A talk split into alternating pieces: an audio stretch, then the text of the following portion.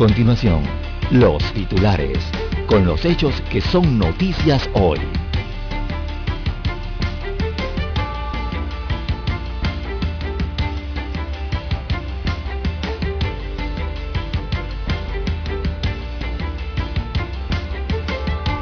Panamá detecta 719 nuevos casos de COVID-19 y la positividad es de 6.7%.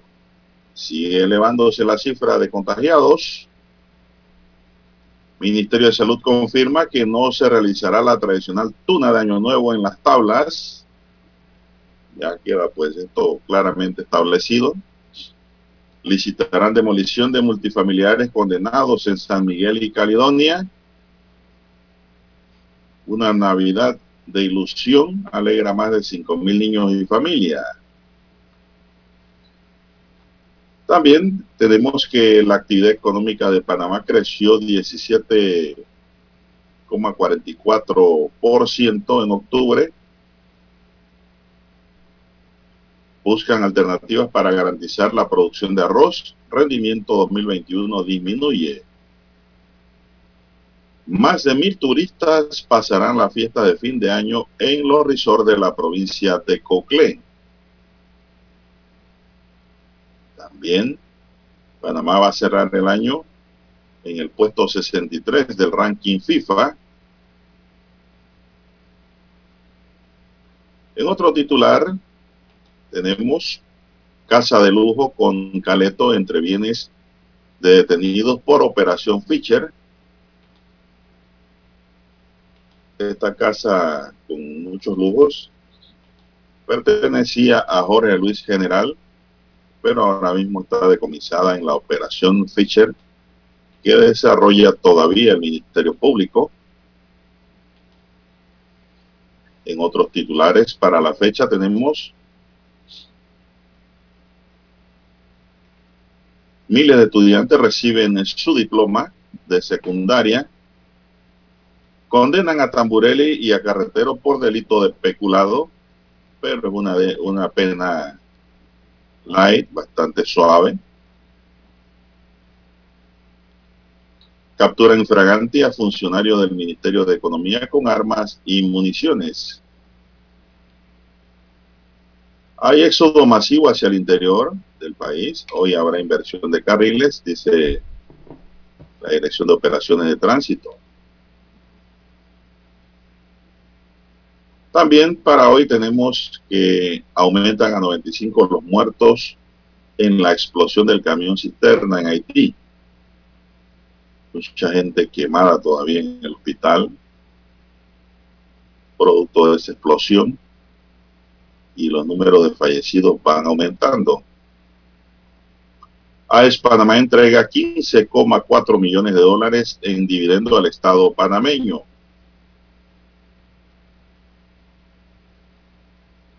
Autoridades evalúan requisitos necesarios para poder cobrar el vale digital en el 2022.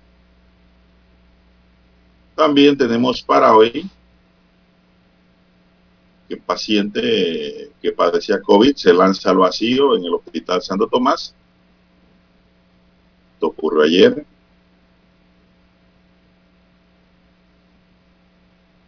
Pruebas dentales confirman que el muerto de Cañaveral era el taxista desaparecido. Así es. Y permanecerá 25 años tras la reja por intentar matar a una mujer. Esto ocurrió en la provincia de Colón.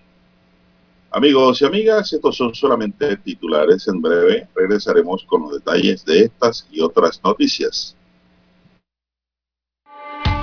Estos fueron nuestros titulares de hoy. En breve regresamos.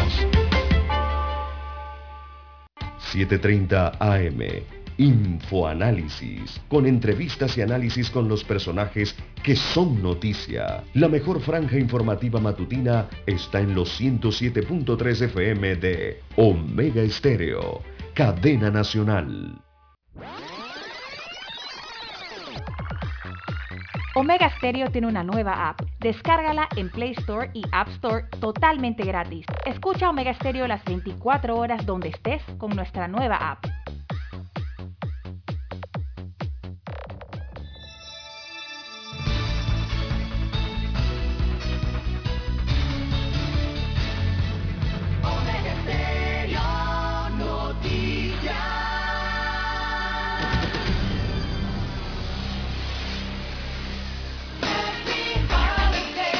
Omega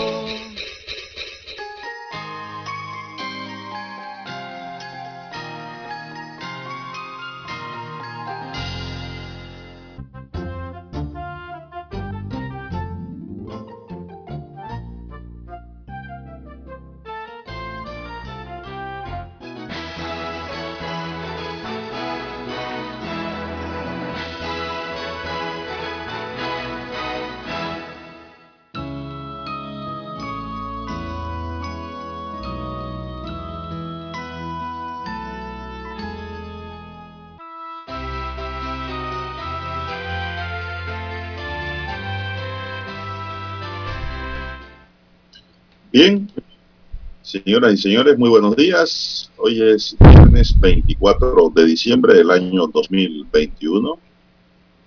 Estamos en la víspera, el esperado día de todos los cristianos. Así es. El día del nacimiento del niño Jesús, hombre Salvador del mundo. Jesús, y confío. Así que reciban los buenos días, queridos y queridas oyentes. Bienvenido al espacio informativo. En el tablero de controles está don Daniel Arauz Pinto. En la mesa informativa les saludamos. César Lara y Juan de Dios Hernández Sanur para presentarle las noticias, los comentarios y los análisis de lo que pasa en Panamá y el mundo en dos horas de información.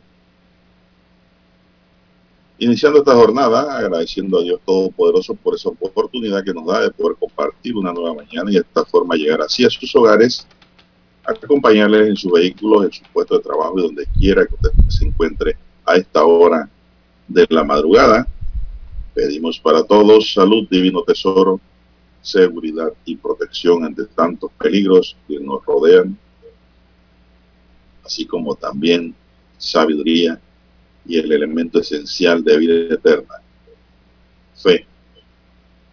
Revive la fe, Señor, en cada uno de nuestros oyentes, en nosotros, todo el equipo de Mega Estéreo, pues que en este día en víspera de Navidad también, esperando la llegada, el nacimiento del niño Jesús. Mi línea directa de comunicación es el doble seis catorce catorce cuarenta y cinco. Ahí me pueden escribir en mi línea directa de WhatsApp para cualquier información que nos quiera suministrar, nos quiera enviar, cualquier pregunta o consulta que tenga usted bien hacer sobre el mundo jurídico, el mundo legal. También se la respondo con gusto sin ningún tipo de retención de información para que usted esté ilustrado. Esté bien. Entonces, Lara está en el Twitter. Lara, nos regala su cuenta, por favor. Bien, estamos en las redes sociales en arroba César Lara R, arroba César Lara R, es mi cuenta social en la red eh, Twitter, también en Instagram. Allí puede enviar sus mensajes, sus comentarios, denuncias, sus fotodenuncias, el reporte del tráfico temprano por la mañana, eh, todos esos incidentes o accidentes, bueno, usted los puede enviar allí, información que le sirve al resto de los conductores. Recuerde arroba César Lara R en la red social Twitter, también para Instagram. Buenos días, Daniel, a usted, don Juan de Dios, todos ustedes, amigos oyentes, a nivel de la República de Panamá, todas sus comarcas, provincias, el área marítima, que nos escuchan en dos frecuencias eh, que cubren todo el territorio nacional también los que están en el mundo, sí, conectados en omegaestereo.com. Allí la cobertura es a nivel planetario. También a los amigos oyentes que ya han activado su aplicación y nos escuchan en sus dispositivos móviles o celulares. Si usted no lo tiene, bueno, acuda al Android o al iOS y descargue entonces la aplicación de Omega Stereo. También los buenos días a todos los amigos oyentes eh, que nos escuchan a través de eh, televisión, don Juan de Dios. Estamos en Tigo, televisión pagada a nivel nacional. El canal es el 856. Usted toma su control remoto, marca el 856 y allí escucha la señal de Omega Estéreo. Buenos días, eh, don Juan de Dios, ¿cómo amanece para esta víspera de Navidad? Muy bien. Ya fue a buscar su rosca. Muy bien, gracias a Dios. Y vamos a entrar en noticias mientras Dani pues se pone al día en la tableta de controles.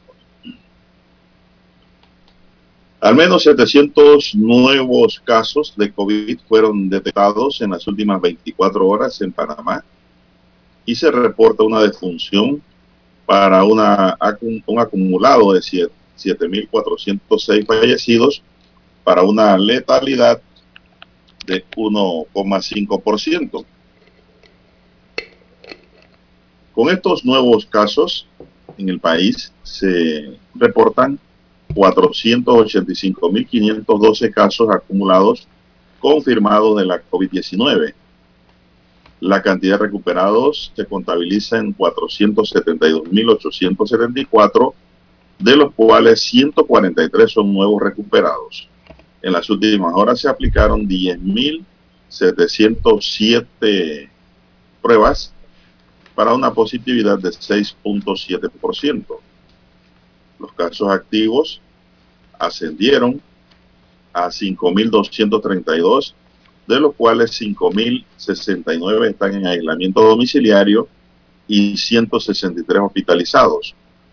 Los que están en aislamiento se dividen en 4.919 en casa y 150 en hoteles. Los hospitalizados son 146 eh, en sala y, y 17 en la unidad de cuidados intensivos. Y también, don César, se tiene ahora la novedad de que se autoriza uso de vacunación en niños de 5 a 11 años. El Ministerio de Salud anunció además que la Dirección Nacional de Farmacias y Drogas del MINSA emitió la autorización de uso de emergencia de la vacuna Pfizer BioNTech para niños de 5 a 11 años. Panamá espera en el primer trimestre de 2022 la llegada de dosis pediátricas contra la COVID-19 para empezar la inmunización a esta población infantil. Ah, Eso es lo que tenemos aquí. No sé si tienes algo que añadir, don César. Sí, creo que esta nota. esa sería, digo, la noticia o por segunda vez la reiteración, porque ya habían anunciado de que 5 a 11 años eh, iban a vacunar, ¿no? Con las dosis de Pfizer BioNTech, esperando eh, lo que son estos viales infantiles, o sea, la presentación del vial para los infantes, los niños y los adolescentes hasta 11 años de edad. Eh, o sea, no van a vacunar todavía, según la nota, don Juan de Dios, ¿verdad? Todavía no... No, ok, entonces... Pero, eso para aclarar. La autorización está, no lo explica así. apenas llegan los viales infantiles. Ah, ok. Entonces, o sea, la autorización sí está. Han autorizado, se va a hacer una vez lleguen los viales. Así es. Entonces, hay que Apenas lleguen los viales infantiles, se empieza. Sí, hay que estar clarito con la, con la población, amigo eh, don Juan de Dios, porque después se van a los centros de vacunación con los niños y todavía eh, no está entonces eh, autorizada la colocación ¿no? de, la, de, la, de la dosis a los niños. Sí está autorizada ya. Simplemente bueno, las dosis que, se están aplicando son de adultos. Esos, esos fármacos en presentación infantil. Yo, don César. Dígame, dígame. Las dosis que se están aplicando ahora mismo son las de, las de los adultos a los adultos. Para los niños hay una autorización a partir del próximo año, pero las dosis infantiles no han llegado. Exactamente. Están por llegar.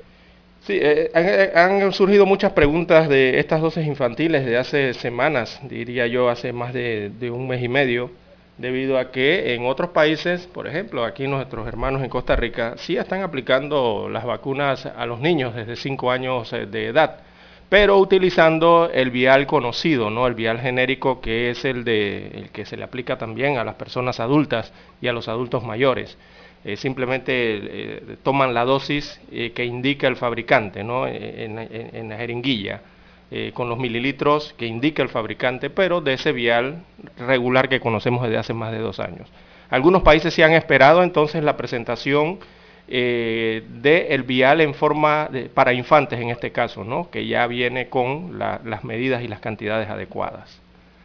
Panamá es uno de ellos. Bueno, esto, don César, eh, la vacunación se mantiene. Eh, la asistencia masiva de personas se registró desde temprana hora de ayer en diferentes puestos de vacunación en todo el país para la aplicación de la dosis de refuerzo contra la COVID-19 que desde el miércoles 22 se redujo de 6 a 3 meses el tiempo para colocársela a la población a partir de los 16 años. En San Miguelito la jornada empezó en los puntos fijos de los Andes Mall, Metro Mall, Centro de Salud de Torrijos Carter y el de Veranillo, Policlínica Manuel María Valdés en Veranillo y la Generoso Guardia en Santa Librada. En los centros comerciales el horario es de 9 de la mañana a 5 de la tarde, mientras que en los centros de salud y policlínica es de 7 de la mañana a 3 de la tarde. La doctora Yarixel Ríos, directora regional de salud de San Miguelito, explicó que las personas que requieran de la primera y segunda dosis de refuerzo pueden acudir a todos los puntos de vacunación. La vacuna es para evitar cualquier complicación, es segura y está disponible a nivel nacional, reiteró. Vamos a hacer una pequeña pausa, Dani, pues para proseguir con más. Noticiero Omega Estéreo. La mejor franja informativa matutina está en los 107.3 FM de Omega Estéreo, 530 AM Noticiero Omega Estéreo presenta los hechos nacionales e internacionales más relevantes del día. 7.30 AM. Infoanálisis. Con entrevistas y análisis con los personajes que son noticia. De 8 y 30 a 9 y 30 de la mañana, sin rodeos, con Álvaro Alvarado. De lunes a viernes, por Omega Estéreo.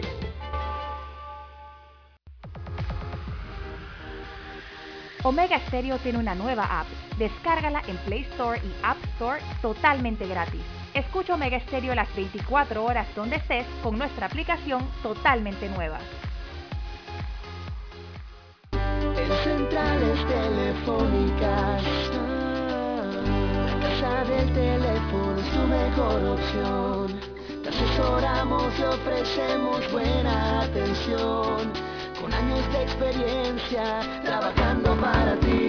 La casa del teléfono, ubicados en Via Brasil y lista hermosa. La casa del teléfono, líder de telecomunicaciones. La casa del teléfono,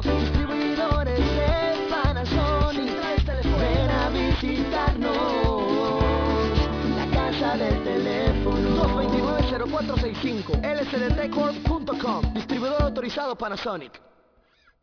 Para anunciarse en Omega Estéreo, marque el 269-2237. Con mucho gusto le brindaremos una atención profesional y personalizada. Su publicidad en Omega Estéreo.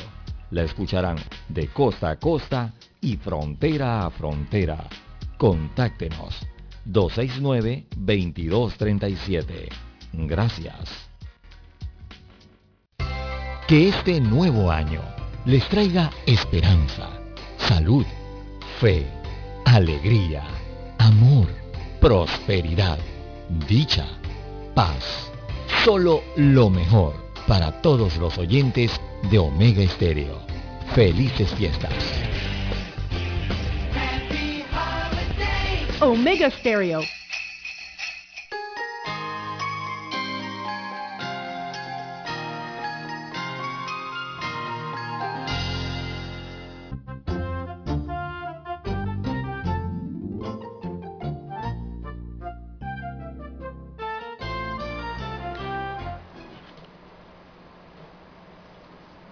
Y continuamos.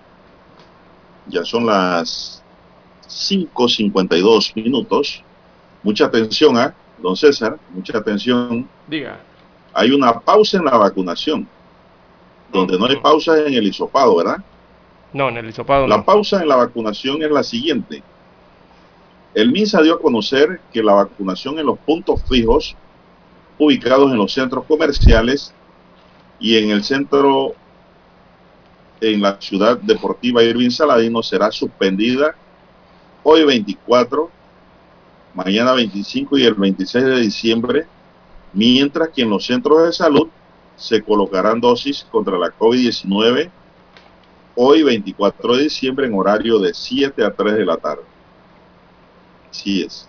Donde van a vacunar es en los centros de salud, don César, hoy de 7 a 3 de la tarde. Los otros puntos que dice la nota del MINSA están suspendidos. La jornada de vacunación se retomará a partir del lunes 27 de diciembre en todo el territorio nacional, tal y cual estaba desarrollándose. Eso es lo que eh, se tiene previsto en lo que es la vacunación. Eh, se informó también que a la población que los centros de hisopados en el estadio Roscarú y en el estadio Emilio Rollo funcionarán hoy viernes y mañana sábado 25 en horario de 7 de la mañana a 12 mediodía. Si es que usted se siente agripado, una gripe rara, se le fue el olfato, que y siente síntomas eh, de una gripe fuerte, eh, vaya a soparse. Puede soparse eh, hoy o mañana en horario de 7 a 12 mediodía. Jornada matutina en los centros disparos en el estadio Roscarú y en el Emilio Rollo. Es la información que tenemos, César. Así es. Bueno, reiterarle entonces a los amigos oyentes, eh, en síntesis, lo principal, hoy se pueden vacunar, hoy 24 de diciembre, habrá vacunación solamente en los centros de salud, son los que están habilitados, entonces, para la vacunación de la COVID-19 para el día de hoy 24 de diciembre, para hoy viernes solamente.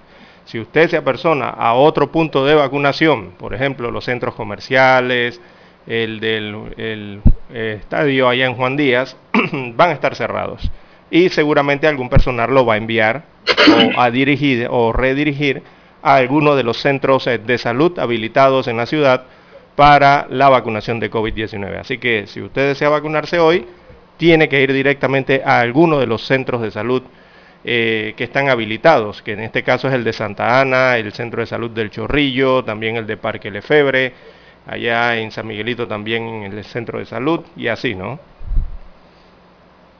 Igual eh, ocurriría entonces para las provincias.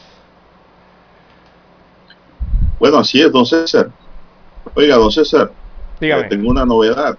No ¿Cuál? sé si usted se habrá enterado y si usted está enterado ya no es novedad. A ver, ¿Sabe cuál es? Sobre la COVID ¿qué y ocurrió? las medidas preventivas y de control. Es que Chile es el primer país que va a vacunar animales sí.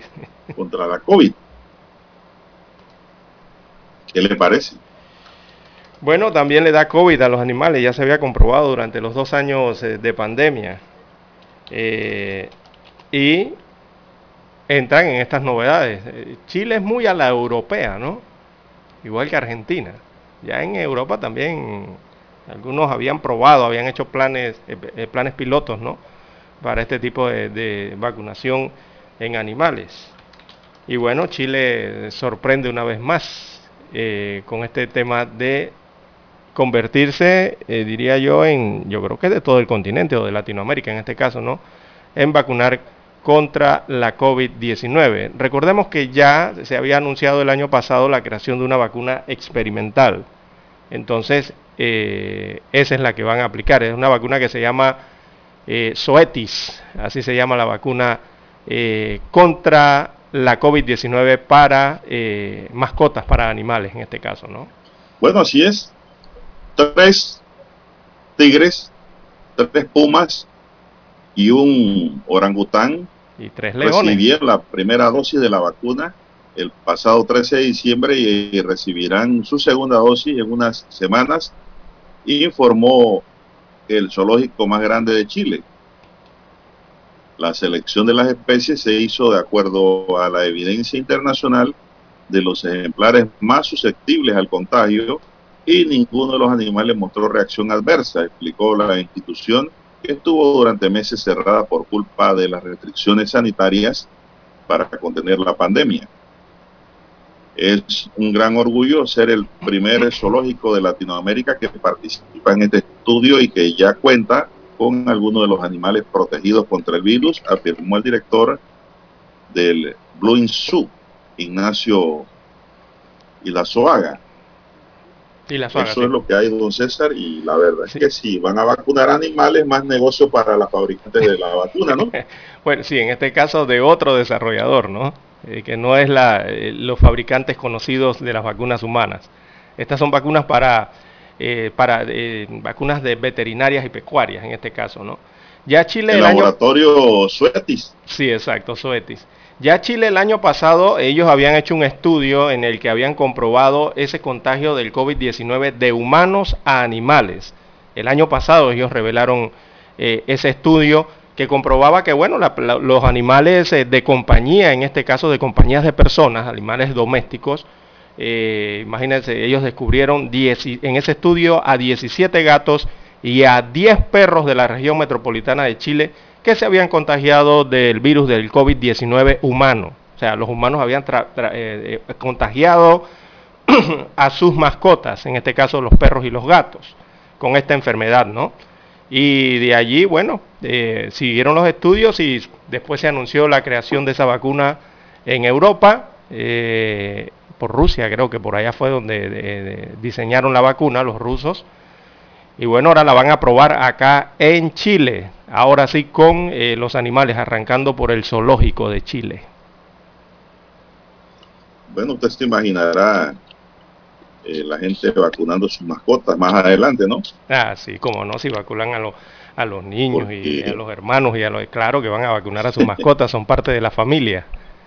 Las mascotas son parte de la familia, don Juan de Dios, y así mismo la quieren las personas. Y las quieren protegidas también, ¿no? Bueno, la verdad que yo diría que es parte del hogar, de la familia. bueno, algunos, algunos las acogen así, le, le, le, ponen hasta apellido, el apellido, don Juan de Dios. Pero bueno, eh, mucha gente por ahí lo considerarán su familia. Así es. Pero lo que sí es cierto es de que es parte del hogar. Para mí así es. Mira ya el perro este famoso que se hizo en Chile, también casualmente que habla usted de Chile, el perro del presidente electo eh, Gabriel Boric.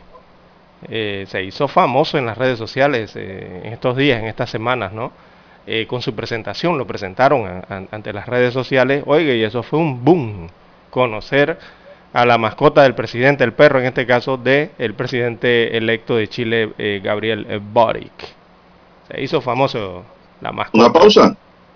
Vamos a escuchar el himno nacional. Así es.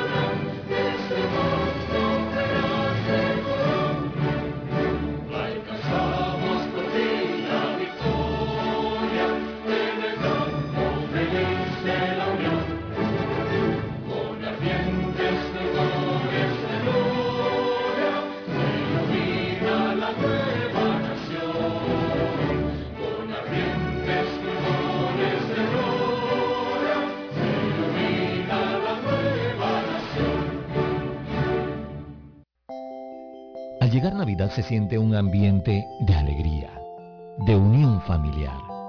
Navidad. Ese es el mejor momento para reflexionar, dar gracias por todo lo que tenemos, compartir con la familia, con los amigos, con nuestros seres queridos, valorar, agradecer, ayudar al que menos tiene. Navidad. Felices fiestas de fin de año. Les desea Omega Estéreo.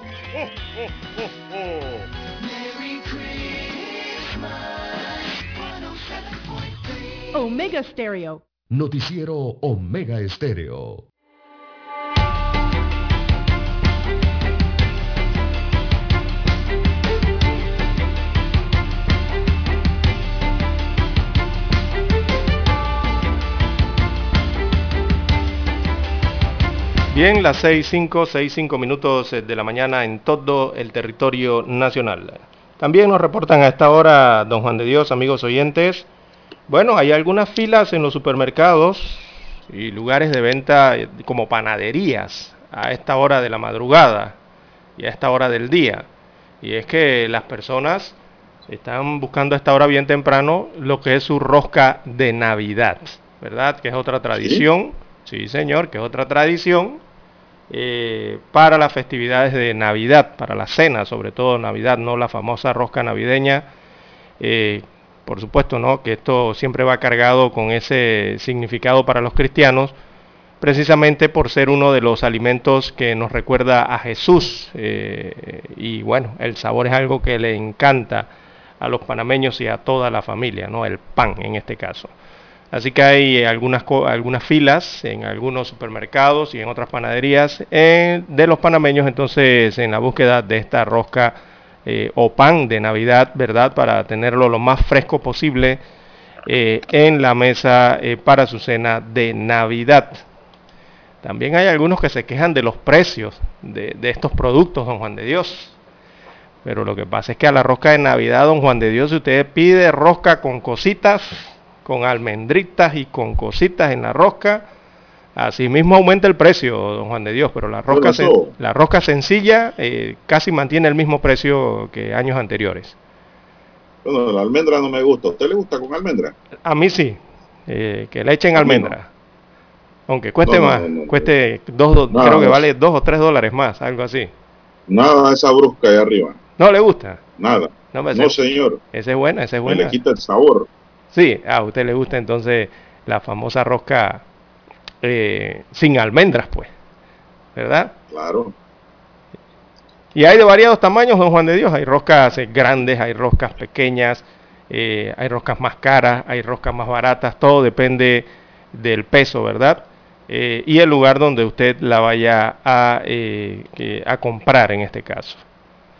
Así que es lo Así que es. ocurre eso en algunos puntos eh, de la ciudad y también del interior del país, lo más buscado, ¿no? La rosca de Navidad para el día de hoy. Bueno, hoy no como rosca yo. Te come lo, eh, el fin de año, en año nuevo. Mañana. Mañana. Mañana en el desayuno, si Dios me lo permite. Ah, ok, bueno. Es su gusto. Ahí va la rosca. Ahí va la rosca, porque en la noche se come otra cosa. Así es, don Juan de Dios. Bueno, las preparan al gusto de, de, todas las personas. Hay para gustos y sabores. Bueno, don César, y la Dirección de Operaciones de Tránsito de la Policía Nacional eh, iniciará hoy una inversión de carriles hacia el interior del país. Así es. Debido a que se prevé una movilización considerable de panameños que viajarán para pasar Navidad con sus familiares del interior. Una fuente de la Dirección de Operaciones de Tránsito detalló que la inversión de carriles iniciará desde la Avenida de los Mártires hasta el puente de Arraiján en horario de 12 mediodía a 7 de la noche. De acuerdo con el capitán eh, del tránsito, Guillermo Guzmán, en otro tramo de la Interamericana donde de ser necesario podría darse inversión de carriles es desde la espiga de la chorrera hasta el centro de Capira a fin de continuar la agilización del flujo vehicular y evitar congestionamiento. Eso allá sí es necesario y yo pienso que sí va a ser necesario. Por ello se estará monitoreando el tráfico de manera permanente. La Dirección Nacional de Operaciones de Tránsito de la Policía Nacional prevé un movimiento vehicular de más de 55 mil automóviles hacia el interior a partir del día de hoy, don César.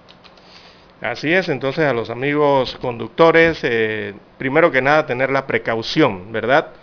Eh, porque están anunciando que habrá eh, uno o dos carriles invertidos, dependiendo del flujo vehicular para el día de hoy, evidentemente en dirección hacia el interior de la República. Así que los que vienen del interior hacia Ciudad Capital durante la mañana o la tarde de hoy, eh, a tener precaución, sobre todo en la provincia de Panamá Oeste, perdón, allí entre los sectores de La Chorrera y Arraiján y también acá en Ciudad Capital en el corregimiento del Chorrillo, en este caso, y, parte de, no, sí, específicamente el Chorrillo, ¿no? que es donde comienza el puente de las Américas, ¿verdad? Y conecta con el distrito de Arraiján allá en Panamá Oeste.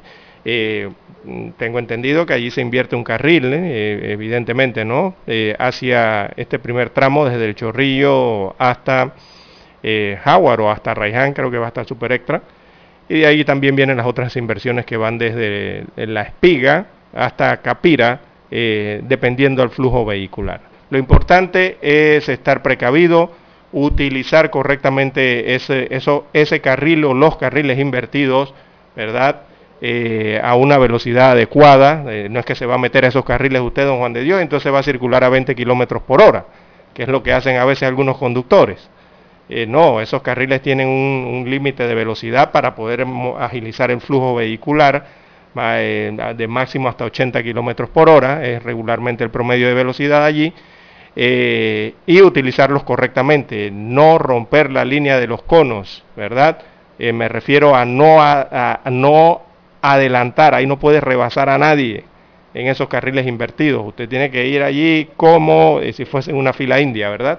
A una velocidad adecuada. Y si usted enciende las luces, ¿verdad?, de su automóvil o las luces intermitentes cuando utilice esos carriles invertidos, mejor aún, don Juan de Dios, porque usted se hace visible para los otros conductores que vienen del interior de la República. Eso también es importante. Así que, bueno, a los amigos oyentes ya eh, saben que habrán carriles invertidos para el día de hoy. Bien, hay que hacer la pausa, don Juan de Dios, y retornamos.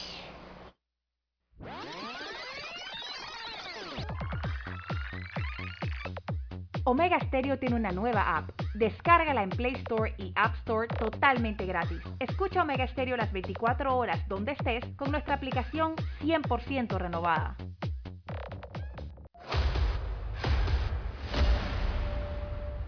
Desde los estudios de Omega Estéreo, establecemos contacto vía satélite con la voz de América.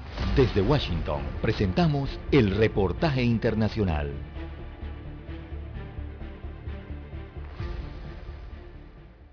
El presidente de los Estados Unidos, Joe Biden, emitió una orden que cancela la asistencia no humanitaria a varios gobiernos por no esforzarse de manera significativa en la lucha contra el flagelo de la trata de personas. Esta medida afecta directamente a naciones como Venezuela, Cuba o Nicaragua y está apoyada en la Ley de Protección de las Víctimas de la Trata, que fue firmada hace más de dos décadas. Además, el mandatario estadounidense instruyó a los directores ejecutivos de cada banco multilateral en Estados Unidos y al Fondo Monetario Internacional para que no haga préstamos a estos y otros gobiernos, entre los que destacan Afganistán, China, Corea del Norte y Rusia. La Casa Blanca aclara que las sanciones se mantendrán mientras estos países no cumplan con los estándares mínimos que exige la ley o hasta que demuestren avances significativos en esta materia y especifican que en el caso de Venezuela, Argelia, Malasia y Turmequistán, las provisiones de todos los programas, proyectos y actividades que se describen en la orden promoverían los propósitos de la ley o los intereses estadounidenses. Esta normativa no afecta a la asistencia humanitaria ni lo relacionado con el comercio o el desarrollo directo para las necesidades humanas básicas siempre que no sean suministrados por los gobiernos citados. Esta orden abarca todo el año fiscal de 2022 y da surgimiento a las recomendaciones hechas por el Departamento de Estado en julio, cuando afirmó que las administraciones de Venezuela, Cuba y Nicaragua no ejercían los controles mínimos ni cumplían con los esfuerzos necesarios para prevenir la trata de personas y exhortó al gobierno de Nicolás Maduro a que preparara su personal fronterizo para que hiciera cumplir las leyes fronterizas estipuladas. Por su parte, el canciller cubano Bruno Rodríguez rechazó los señalamientos estadounidenses argumentando que son mentiras fabricadas por el anterior mandatario estadounidense y que la actual administración Biden solo la repetía para mantener la agresión. Héctor Contreras, Voz de América, Washington. Escucharon vía satélite desde Washington el reportaje internacional. La mejor franja informativa matutina está en los 107.3 FM de Omega Estéreo, 530 AM. Noticiero Omega Estéreo presenta los hechos nacionales e internacionales más relevantes del día. 730 AM. Infoanálisis, con entrevistas y análisis con los personajes que son noticia. De 8 y 30 a 9 y 30 de la mañana, sin rodeos, con Álvaro Alvarado. De lunes a viernes, por Omega Estéreo. Desde marzo de 2020 nos hemos enfrentado a un enemigo sin rostro, cobarde, rápido y mortal. Han sido más de 500 días y noches de angustia, de lucha sin escudo ni armas. En este largo y difícil camino, la radio siempre ha estado contigo, con mensajes de esperanza, información veraz y objetiva. Finalmente, lo estamos logrando. El 80% de los panameños ya estamos vacunados contra el COVID. Por eso hoy avanzamos con otra cara, dejando ver tras esa mascarilla ojos sonrientes, llenos de optimismo. Vivamos conscientes de que para celebrar ese gran día, en el que el mundo entero tire al aire sus mascarillas, solo hay un camino. Seguir cuidándonos unos a otros. Vamos pa'lante, Panamá. La radio siempre estará contigo. Un mensaje de la Asociación Panameña de Radiodifusión, APR. Somos Omega Estéreo. 40 años siendo la cadena nacional en FM Estéreo, pionera en Panamá.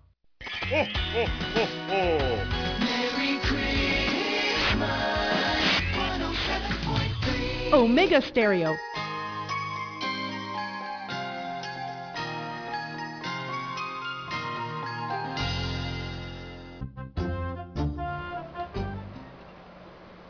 Bien, avanzamos. Son las 6.16 minutos. El Ministerio Público anunció que la Fiscalía Anticorrupción logró la condena para Giacomo Tamburelli Litieri, exdirector del Programa de Ayuda Nacional PAN, y para el empresario Roberto Carretero, napolitano, por el delito de peculado relacionado a la compra de manera irregular de instrumentos musicales.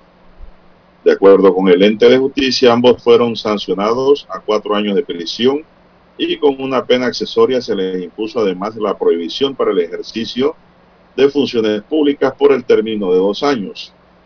Las investigaciones de la Fiscalía arrojaron una serie de irregularidades en la adquisición y distribución de estos bienes que beneficiarían a estudiantes de 185 centros escolares, sustentadas en su totalidad en la vista fiscal.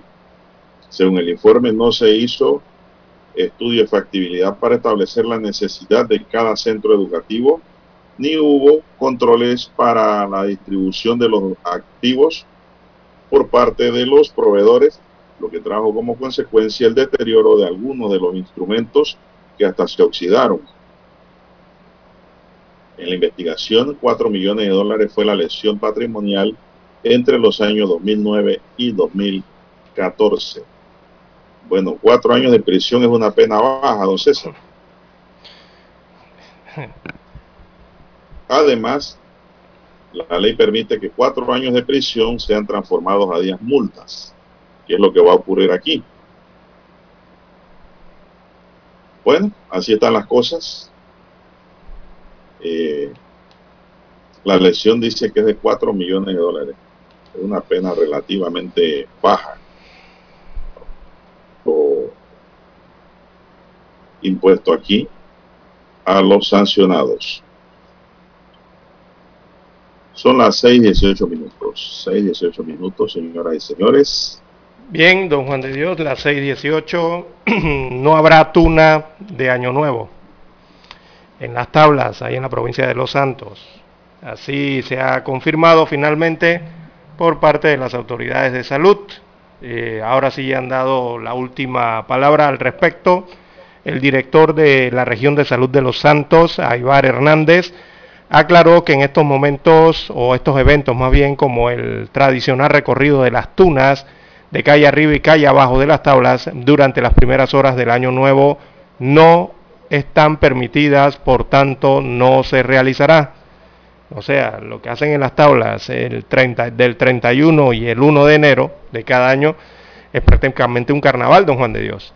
Eh, eh, eh, lo, lo, señalan como una celebración de Año Nuevo, pero realmente es un carnaval o una parada de carnaval.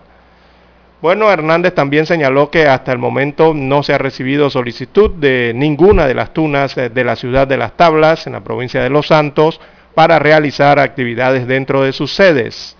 El, la autoridad de salud allá en esta región de Azuero, en esta provincia de la región de Azuero, reiteró que eh, precisamente cuentan con equipos de inspección nocturnos para comprobar que las personas estén cumpliendo con las medidas de bioseguridad en las actividades festivas permitidas, o sea, las que tienen permiso. Además, eh, dicen desde la península de Azuero que se coordinó con los jueces de paz y la Policía Nacional para que también sean vigilantes del fiel cumplimiento de las medidas de bioseguridad en los eventos y levanten informes que permitan al MINSA sancionar en caso de incumplimientos. Esto es la información que se genera entonces en la provincia de Los Santos respecto a la decisión final ya de eh, la suspensión o, de lo que es eh, las tunas de Año Nuevo, ¿verdad? En eh, la ciudad de, Las Tablas, este conocido recorrido, algunos lo llaman hasta topón, carnavalero o carnavalesco, que se da ya en la ciudad de Las Tablas y que se hace con motivo de el Año Nuevo, aprovechando la, el Año Nuevo ¿no? y el asueto. Bueno, ya se sabe pues. Navidad y Año Nuevo con tranquilidad en Azuero, cuidándose porque la Omicron se ha empezado a regar en Panamá ya. Sí, y los casos en la, en la Su cuerpo cayó en la losa del tercer piso y su muerte fue instantánea. Esto ocurrió ayer. Don César un sujeto que tenía 79 años de edad y era venezolano. Ayer a eso de las 2 y 21 de la tarde, el hombre que se mantenía hospitalizado del COVID en el cuarto piso de infectología del Hospital Santo Tomás decidió aparentemente acabar con su vida y se lanzó al vacío desde una ventana. Su cuerpo cayó pues en la losa 3 y su muerte fue instantánea. La víctima fue identificada como Diego Raúl Salas Contreras, quien se mantenía en la sala 6 de infectología desde el 21 de diciembre. Al lugar llegaron los bomberos para bajar el cadáver mientras docenas de curiosos observaban la operación de rescate del cuerpo personal del Ministerio Público llegó a la escena para iniciar las investigaciones y esclarecer el caso. Algunos comentaron que el año pasado en ese mismo piso otro paciente se lanzó de la ventana, pero sobrevivió en aquel entonces. Fue solo una fractura en una pierna lo que sufrió. Esto se registró ayer y las autoridades competentes investigan el caso para esclarecer este suceso, César. Eh... Persona de 79 años. Así es.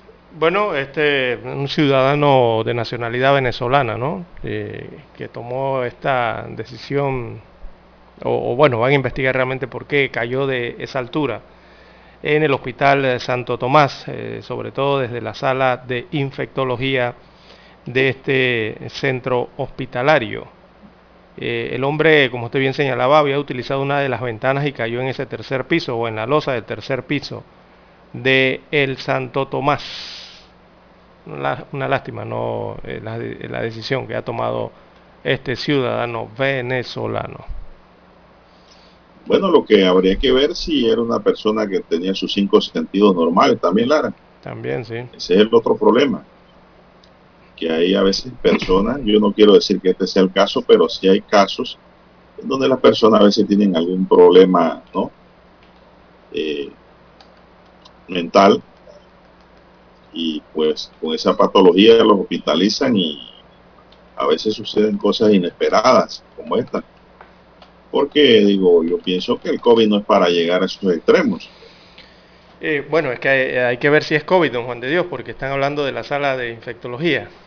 En, el Hospital Santo Tomás eh, tienen designada una sala para COVID, que no es infectología. Hay que ver qué, qué tipo de tratamientos o qué enfermedad estaba padeciendo quizás este ciudadano venezolano, ¿no? Bueno, por eso le digo, a lo mejor tenía alguna enfermedad previa. Sí, hay muchas enfermedades eh, por temas de infecciones, ¿no? Diversas, no simplemente el COVID. Bien, son las 6:24 minutos. Buenos días, Panamá. Están en sintonía de la cadena Omega, cubriendo todo el país. Los servicios de inteligencia de la policía le dieron seguimiento a un empleado público y cayó. La unidad especializada de la Policía Nacional, mediante una diligencia de compra controlada de armas y municiones, logró la captura de un funcionario del Ministerio de Economía y Finanzas al momento en que se disponía a entregar la mercancía ilegal. Con la operación Granada se logró dar seguimiento y aprehensión al funcionario en la vía frente al aeropuerto Marcos Ángela Belbrook, frente al hangar del aeropuerto civil donde se detuvo el auto que conducía la mañana de ayer, detalló una fuente ligada a la investigación Reveló además que el funcionario cuyo apellido tiene iniciales SR laboraba en la Dirección Nacional de Ingresos del Ministerio de Economía y Finanzas y al momento de la requisa se le encontró dentro de uno de sus bolsillos un sobre con una cantidad indeterminada de dinero. Agrega la fuente que dentro del vehículo se encontró una gorra con la dirección nacionales de armamento con las iniciales PC y una cartera con documentos de identidad pertenecientes a una unidad de dicha dirección. Preliminarmente se pudo conocer que el funcionario aprendido respondió a los oficiales de investigación que tanto el auto descrito como la gorra pertenecen a su cuñado. Además que este labora con el rango en su teniente de la citada dirección de la policía aunque no se especificó la cantidad de armas y municiones halladas dentro del auto, se informó que la diligencia continuará en la sede de la zona policial del canal, en tanto el Ministerio Público levanta el expediente para llevar a esta persona ante un juez de garantía. Se presume que la unidad policial será investigada también dentro de la institución y posteriormente su caso pasaría al Ministerio Público. El funcionario fue capturado mediante la operación Granada, se le dio seguimiento y fue detenido en Albrook. Primera vez que yo veo y escucho, Lara, de que hayan detenido a alguien vendiendo armas y municiones. Oiga, increíble lo que, se da en el país. Así que, pues, aquí muestran en el diario El Siglo una cantidad de municiones. Yo no sé si eso es un, una foto ilustrativa o en realidad la cantidad de balas esto tenía que ser grande en donde le montaron un tipo de, de operación Lara. No, operación Granada, así le pusieron. Y pues, indudablemente que esta persona va a pasar malos momentos privados de su libertad durante este fin de año. Todo por andar en actividades alejadas de la ley. Cuando la gente Lara es detenida, quisiera echar el cassette, echar el disco para atrás, quisieran retornar el tiempo para corregir sus actos. Porque después de la vida, el derecho más lindo que tiene todo ser humano es la libertad. Entonces, Así es, la libertad en todo, ¿no? Cuando se pierde la libertad, viene la congoja, la depresión y la tristeza. Pero eso no se piensa antes de cometer el delito. Piensan en, el dinero, lo que se va a obtener, los dividendos. Pero eso no conduce a nada bueno. El delito no paga, señoras y señores. Así es. Bueno, Grábense eso. No paga. Es increíble. Está demostrado. Esto ocurre. Está demostrado. Sí. Antes de ir a la pausa, don Juan de Dios, esto ocurre, mire usted, contrario, el programa Pacificando mi Barrio ha entregado más de 40 mil dólares en bonos eh, por la entrega voluntaria de armas y han recogido unas 161 armas de fuego, eh, se han canjeado en este caso, ¿no? Hasta el momento, y unas 16.000 municiones, eh, que las cambian las personas, ¿verdad? De forma anónima, por bonos de comida en los distritos de Panamá y San Miguelito, específicamente este, ¿no? Este programa. y han logrado sacar entonces esas 161 armas de ambos distritos, las sacaron de circulación las destruyen en este caso, ¿no? Las autoridades van y las destruyen posteriormente. Pero bueno, esto ocurre eh, en contraposición a lo que acabamos de señalar, don Juan de Dios, en otra, otra noticia que nos ha sorprendido a todos, con el hecho de que personas ya se dedican a la venta de armas así, abiertamente, a plena luz del día. Eh, bueno, cosas que pasan en nuestro país y que hay que solucionar. Hay que ir a la pausa, don Juan de Dios, para escuchar el periódico. Infoanálisis. Lunes a viernes, de 7 y 30 a 8 y 30 de la mañana por los 107.3 FM de Omega Estéreo. Con Guillermo Antonio Adames, Rubén Darío Murgas y Milton Enríquez. Infoanálisis el programa para gente inteligente como usted.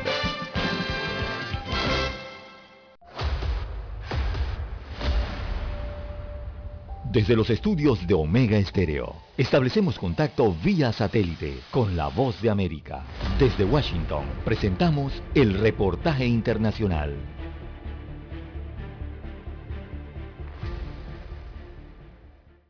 A los 87 años falleció la escritora Joan Didion, cuyos ensayos, novelas y guiones cinematográficos describen a la sociedad estadounidense del último medio siglo.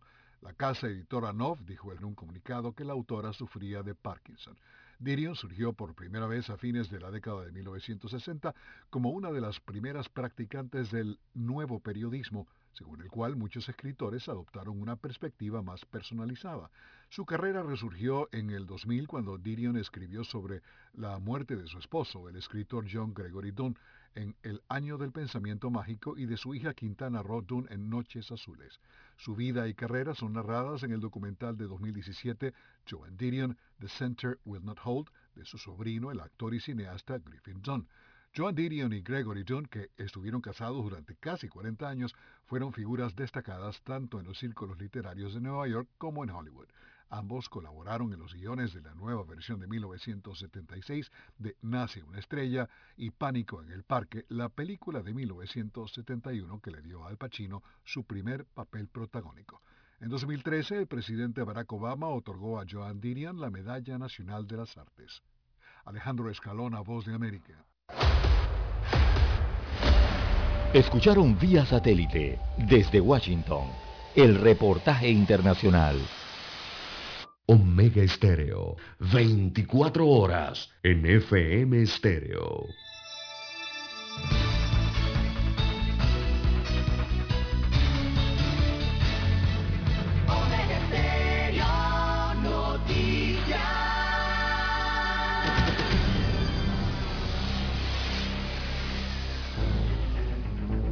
Las noticias impresas en tinta sobre papel. Con ustedes. Escuchando el periódico. Los titulares de las primeras planas de los diarios estándares de circulación en Panamá.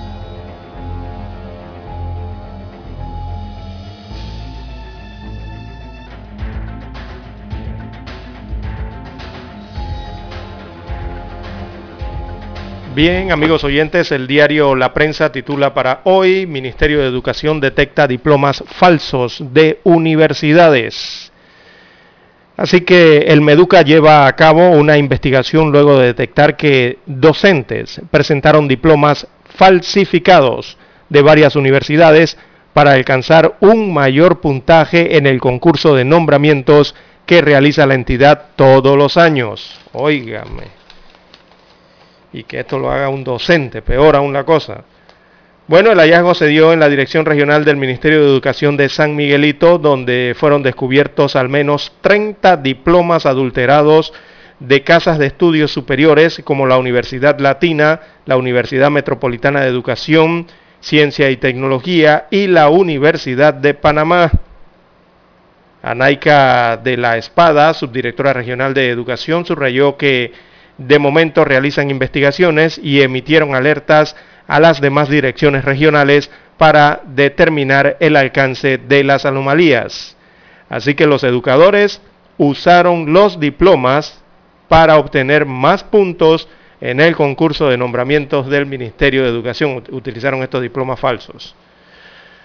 En más títulos para la mañana de hoy, exportaciones suman 2.816 millones de dólares en 10 meses. Es la balanza, eh, los datos relevantes del comercio.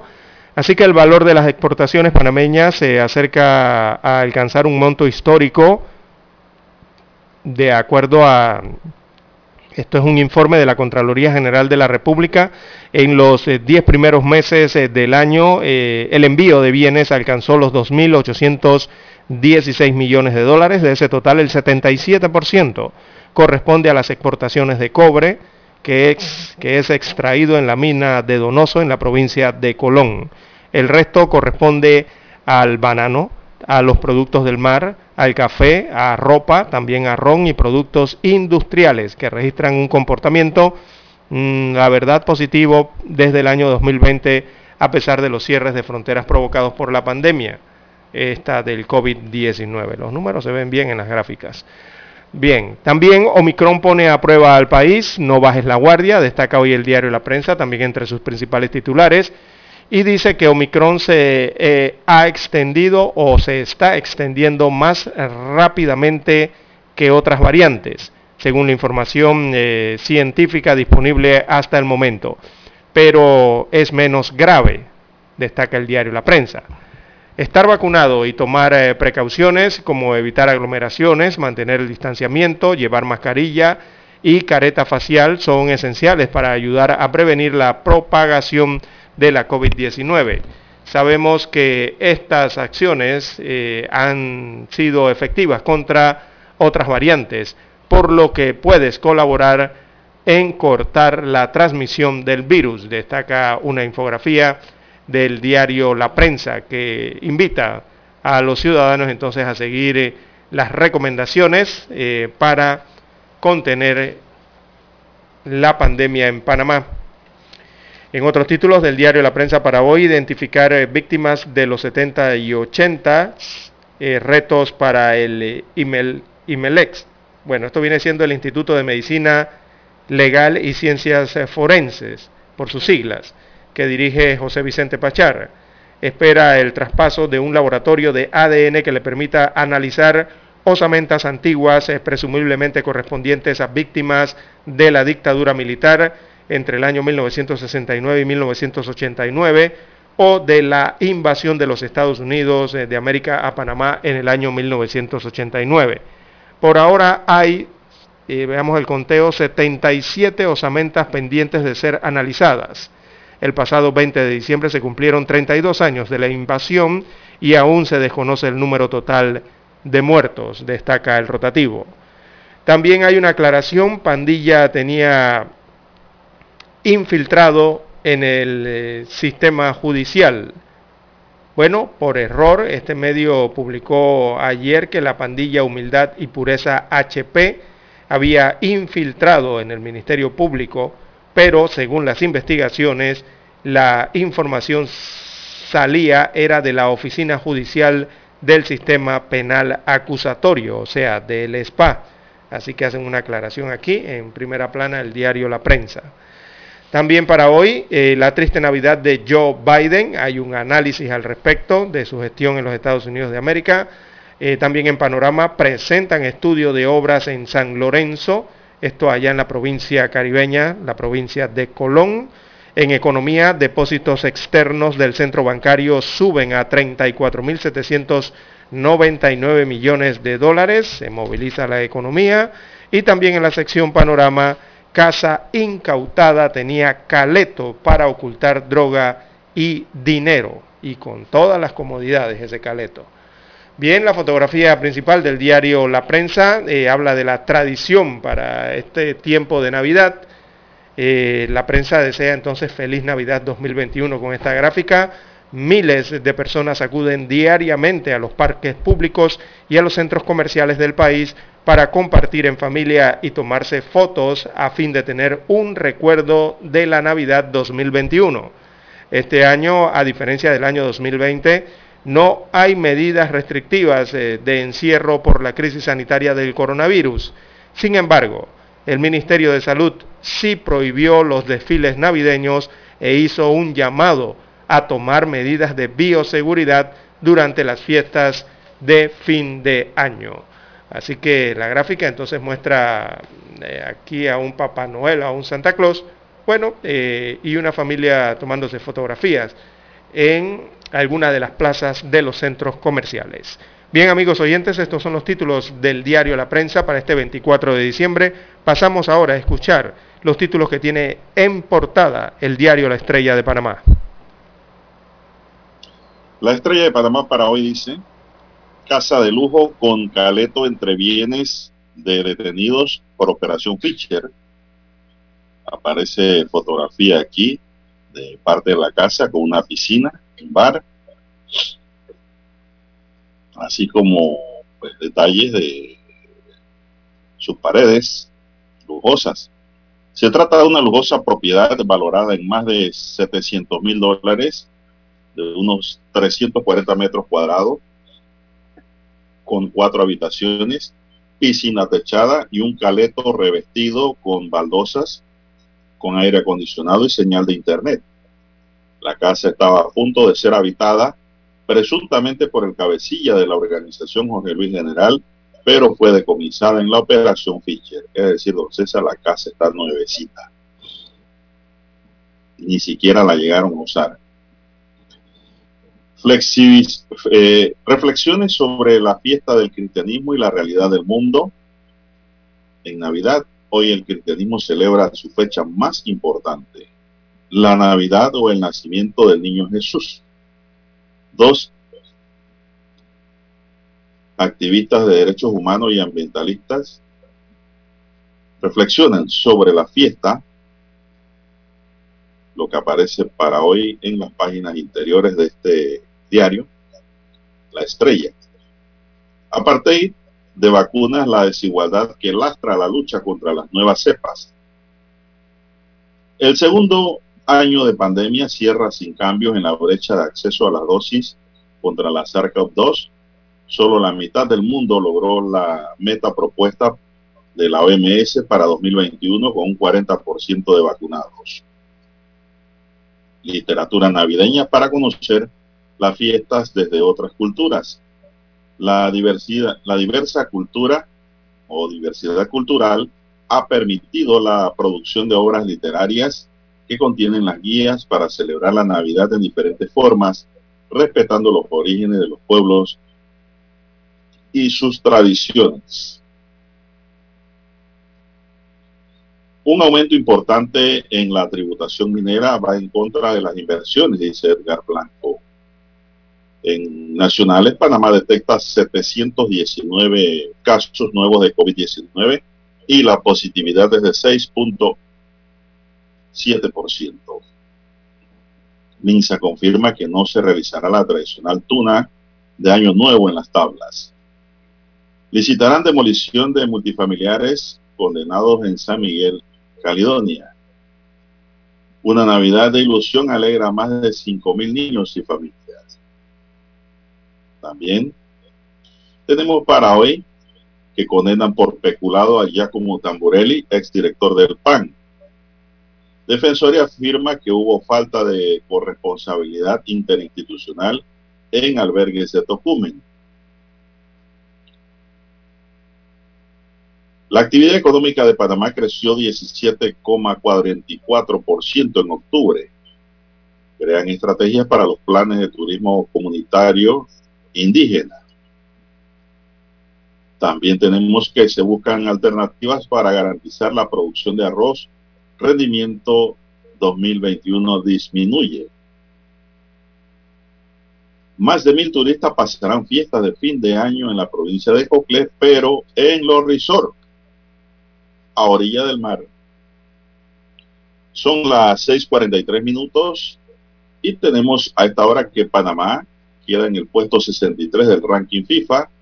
En la CONCACAF, la 12 de Thomas Christensen se encuentra de sexto al ser superada por Estados Unidos, México, Canadá, Costa Rica y Jamaica. Hay que seguir subiendo. Asociación de Futbolistas Profesionales propone a la Caja de Seguro Social acceso a la seguridad social. También Defensa de la Democracia, parte 2, crimen organizado de cuarta generación. Nueva York continuará con sus planes para recibir el 2022 en el Times Square. El alcalde Bill de Blasio, que se despide de su cargo el próximo 31 de diciembre, dijo hoy que no piensa cancelar la fiesta de fin de año en el Times Square. Duque critica las palabras de Otoniel ante la chip y dice que era sabandija, debe ser ya extraditada a Estados Unidos. Otoniel era considerado el mayor productor de drogas del mundo, poseyendo el control de al menos 30% de la producción de cocaína en Colombia. Señoras y señores, estos son los titulares que le podemos ofrecer de la primera plana del diario La Estrella de Panamá. Vamos a una pausa y regresamos. Hasta aquí, escuchando el periódico. Las noticias de primera plana, impresas en tinta sobre papel. 7.30 AM Infoanálisis, con entrevistas y análisis con los personajes que son noticia. La mejor franja informativa matutina está en los 107.3 FM de Omega Estéreo, cadena nacional. Para anunciarse en Omega Estéreo, marque el 269-2237. Con mucho gusto le brindaremos una atención profesional y personalizada. Su publicidad en Omega Estéreo la escucharán de costa a costa y frontera a frontera. Contáctenos 269-2237. Gracias.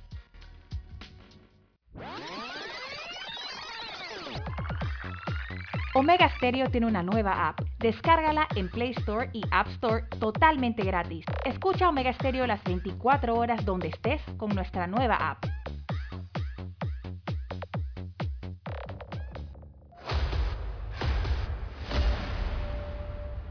Desde los estudios de Omega Estéreo, establecemos contacto vía satélite con la voz de América. Desde Washington, presentamos el reportaje internacional.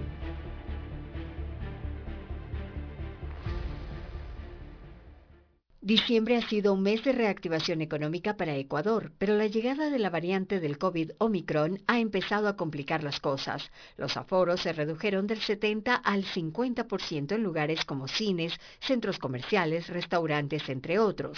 Diego Vivero, presidente de la Asociación de Restaurantes de Pichincha, menciona. No sé cómo pretenden que nosotros sostengamos así la reactivación. Las alcaldías han sugerido que se presente el certificado de vacunación para asistir a lugares públicos, mientras el Comité de Emergencias COE emitió resoluciones como la suspensión de conciertos y fiestas populares.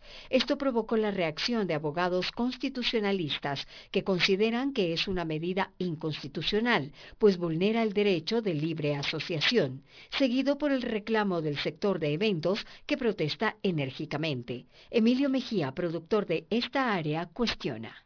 Ellos no pueden limitar el derecho del trabajo, no pueden limitar el derecho de libre movilidad en el país. En Quito existe aglomeraciones en varios sectores y algunas personas ya no quieren usar tapabocas, por lo que la alcaldía decidió declarar la alerta naranja y tomar medidas restrictivas, especialmente en los aforos. Daniela Valareso, secretaria de Seguridad del distrito, puntualiza. Los supermercados al 65%, los bares y las discotecas al 30%. El gobierno ha implementado el proceso de vacunación abierta para la colocación de la tercera dosis y ha mencionado que no habrá confinamientos durante estas fiestas navideñas.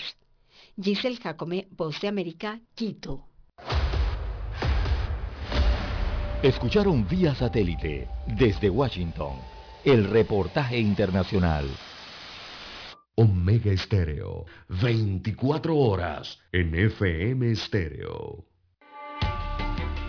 Es momento de adentrarnos al mar de la información.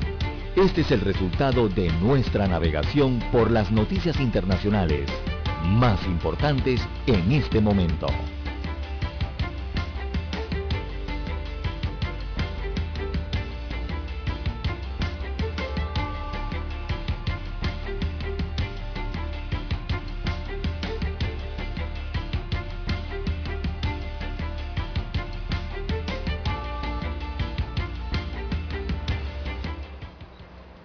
Son las 6:49 minutos. El presidente de Colombia, Iván Duque, aseguró ayer que su gobierno no negocia con bandidos al reiterar que el jefe del clan del Golfo, Tairo Antonio Úsuga, alias Otoniel, fue capturado en una operación militar y debe ser extraditado a Estados Unidos en donde es requerido por narcotráfico.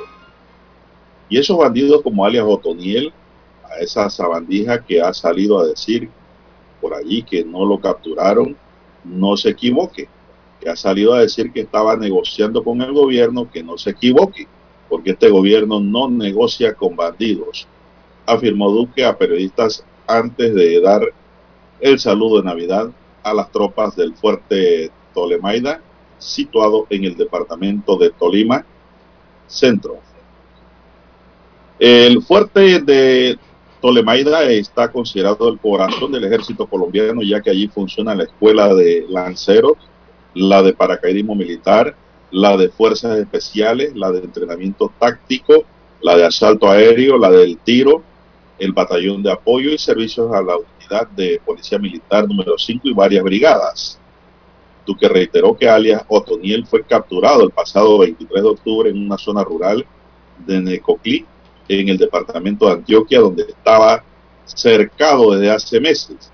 Incluso en esa ofensiva, dijo Duque, murió el agente de policía Edwin Guillermo Blanco. Es decir, lo que anda diciendo Toniel de que estaba negociando es falso, dice Duque. No se dio ninguna negociación, ni siquiera acercamiento. Bien, son las 6.50 minutos. ¿Qué más tenemos, César? Bueno, hacia la parte norte del continente Don Juan de Dios, en Estados Unidos de América, un adolescente de 14 años murió en medio de un tiroteo en una tienda de ropa en Estados Unidos de América. Recibió una bala de la policía. Así que la joven, era una adolescente, se encontraba junto a su madre en un probador del local, probador de ropa, cuando el proyectil atravesó la pared y acabó con su vida. Esta adolescente de 14 años estaba probándose ropa en esta tienda comercial eh, y murió. Entonces cuando agentes de la policía de Los Ángeles dispararon contra un sospechoso de agresión y una bala atravesó la pared y alcanzó a la joven, según las autoridades. La policía también eh, mató al sospechoso en el incidente ocurrido eh, en una tienda de Burlington, esto es en la zona de Hollywood Norte, en el Valle de San Francisco, allá en California, según la policía. Así que se continúa en la investigación en medio de este incidente caótico eh, que resultó la muerte entonces de esta niña, de esta adolescente inocente, eh, trágica y es devastadora la noticia entonces para los implicados en este hecho allá en California. Bien, también para... César, Adelante aunque usted no lo crea. Las cámaras de seguridad instaladas en un barrio ubicado en la zona norte de Buenos Aires, en Argentina, capturaron lo que parece ser la silueta del fantasma de un joven que falleció hace algunas semanas. Aunque se desconoce la identidad de la supuesta víctima, residentes del lugar aseguran al diario local y este hacía el mismo recorrido caminando desde su casa hasta la parada de autobuses en donde se subía el autobús que lo llevaba a su trabajo. En las imágenes captadas por la cámara de este insólito suceso se puede apreciar la figura de un hombre que lleva una mochila en la espalda justo cuando cruza una calle en la esquina en donde hay una luminaria. Lo extraño es que a medida que se aleja se puede apreciar cómo la figura del hombre se va desvaneciendo en la cámara.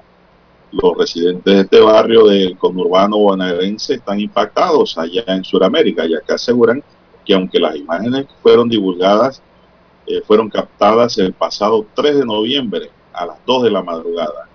El sistema de videovigilancia filmó el extraño suceso en más de una ocasión, ya que hay cámaras también en Buenos Aires por todas partes, don César, como en Panamá y otros lugares del mundo. No creen fantasmas, Juan de Dios. Se le aparece un bueno, fantasma. usted no ha escuchado que la gente tiene que desandar cuando parte. Así que, entonces, esto nos indica algo muy importante para nosotros los cristianos, los que tenemos fe y creemos en Dios. Yo, yo pienso que ustedes también creen en Dios, ¿no? no creen fantasmas. Y que todo no se acaba cuando el cuerpo muere. Hay vida, Clara. Hay vida en otra esfera. Usted se está riendo, yo lo estoy viendo, de oreja a oreja, porque usted no cree en nada. Pero si las cámaras de la policía lo filmaron, ¿qué más se puede decir? No puede haber montaje ni nada parecido ahí, don César. Bien, las 6.55 minutos de la mañana en todo el territorio nacional. Hay que verificar esas imágenes bien, don Juan de Dios. Bueno, y la, como la OMS da luz verde a la vacuna fabricada por Argentina y por México. Esta información es importante porque esto abarca toda la región latinoamericana. Así que la Organización Mundial de la Salud, eh, recordemos, eh, bueno, está dando luz verde a esta vacuna y esta vendría siendo la primera vacuna latinoamericana o fabricada en Latinoamérica. Se trata de la versión del inmunizante del laboratorio anglo-sueco AstraZeneca y que pretende ser distribuida a toda la región exceptuando a Brasil. Eh, por eso la importancia de la información.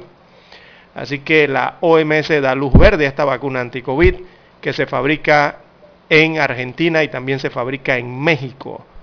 Eh, la vacuna en cuya elaboración participan la empresa argentina en Agvac Science y la mexicana Laboratorios Liomont fue incluida en la lista para uso de emergencia de la OMS, según eh, ha informado en la Organización Panamericana de la Salud, que es una de las oficinas regionales precisamente de la OMS.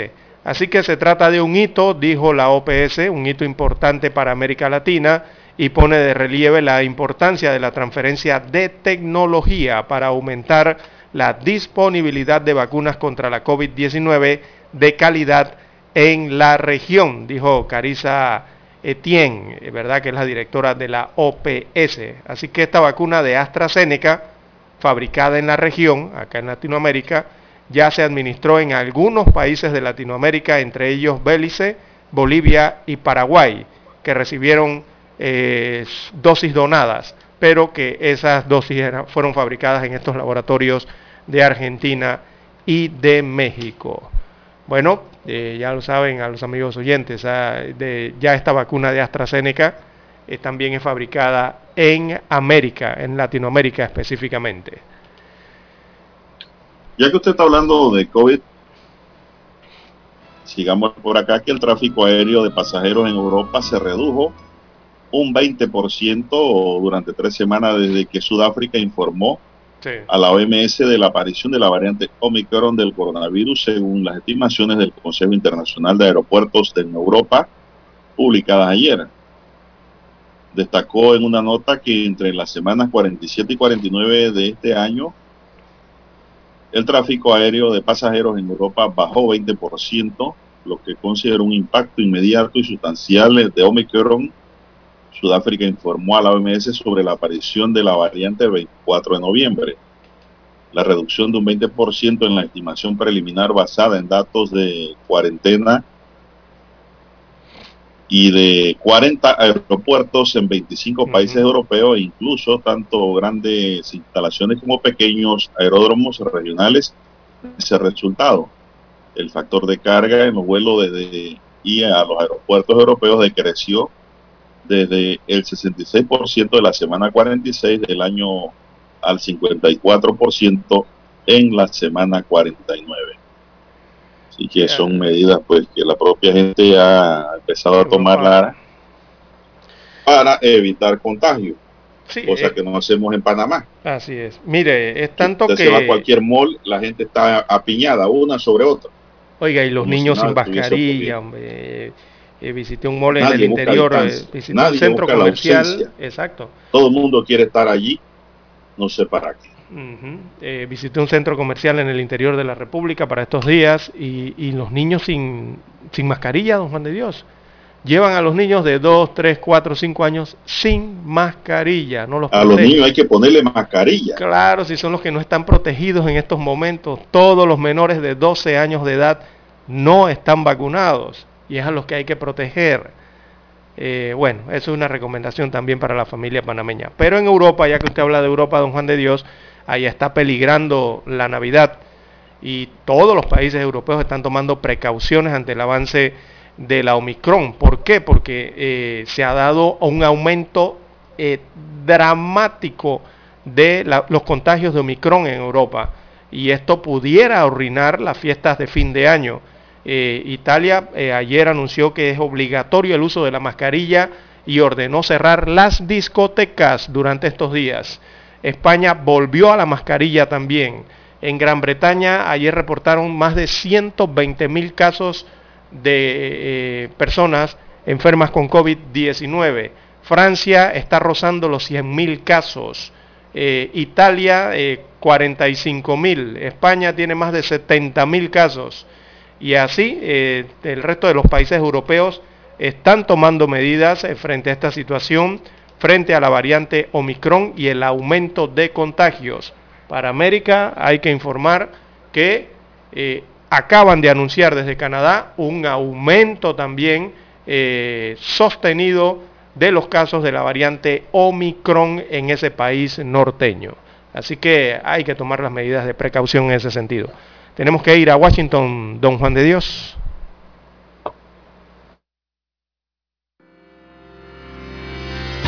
Esta es la hora.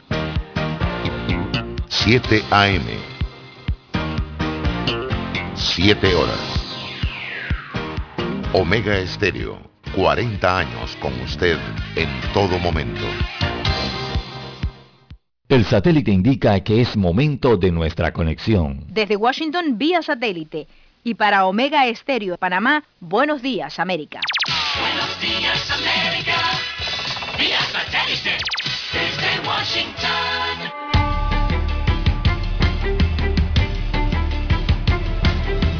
Desde Washington, Leonardo Bonet. Según una empresa de pagos transfronterizos, la actual pandemia no ha afectado mucho la actividad comercial de fin de año. De hecho, las ventas minoristas aumentaron en países como México gracias en parte a las remesas. Un aumento del 8,3% en las ventas minoristas durante la temporada navideña de 2020, más del doble del aumento promedio observado en los cinco años anteriores, muestran que el COVID no necesariamente entorpeció la actividad comercial durante las festividades, según datos de Bankrate.com. Y para este año, señala World Remit, el panorama no parece ser muy diferente, especialmente para países como México. Algunos expertos recomiendan prudencia al comprar y analizar la salud financiera antes de incurrir en gastos excesivos. Laura Sepúlveda, Voz de América.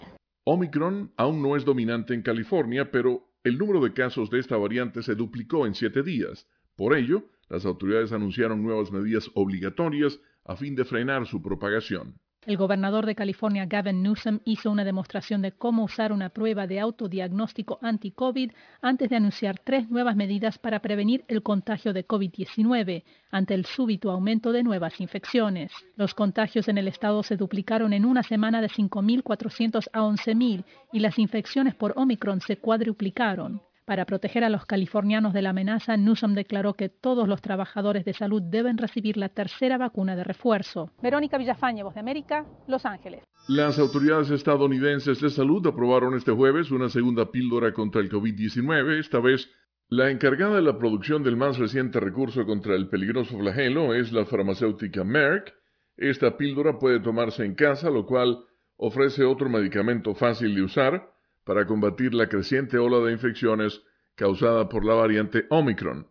La autorización de la Administración de Alimentos y Medicamentos FDA a esta medicina antiviral Molnupiravir de Merck se produce un día después de que la misma agencia diera el visto bueno a una píldora de su rival Pfizer. Es probable que Paxlovid, la píldora de Pfizer, se convierta en el tratamiento de primera elección contra el virus gracias a sus mayores beneficios y a sus efectos secundarios más leves. Como resultado, se espera que la píldora de Merck tenga un papel de más bajo perfil contra la pandemia de lo que se pronosticó hace apenas unas semanas. Su capacidad para prevenir los efectos severos del COVID-19 es mucho menor de lo que se anunció inicialmente y la etiqueta del medicamento advertirá sobre riesgos graves, incluso el potencial de defectos de nacimiento. Ambos tratamientos serán gratuitos para los pacientes en Estados Unidos luego de que sean comprados por el gobierno federal. La FDA autorizó el medicamento de Merck para adultos con síntomas tempranos de COVID-19 que enfrentan los mayores riesgos de hospitalización, incluidos los adultos mayores y aquellas personas con afecciones como obesidad y enfermedades cardíacas. Reino Unido fue el primer gobierno que autorizó la píldora a principios de noviembre. La FDA agregó que el molnupiravir no deberá ser empleado en pacientes de menos de 18 años en vista de que puede afectar el crecimiento de huesos y cartílagos. La píldora de Pfizer funciona de manera diferente que la de Merck y no conlleva los mismos riesgos. Además, el medicamento de Pfizer fue cerca de tres veces más efectivo en las pruebas, reduciendo las hospitalizaciones y las muertes en aproximadamente 90% entre pacientes de alto riesgo en comparación con el 30% del medicamento de Merck. Algunos expertos cuestionan incluso si la píldora de Merck tendrá algún papel relevante en Estados Unidos. Leonardo Bonet, Voz de América, Washington. Desde Washington vía satélite y para Omega Estéreo de Panamá hemos presentado Buenos Días América. Buenos días, América. Vía satélite. Desde Washington.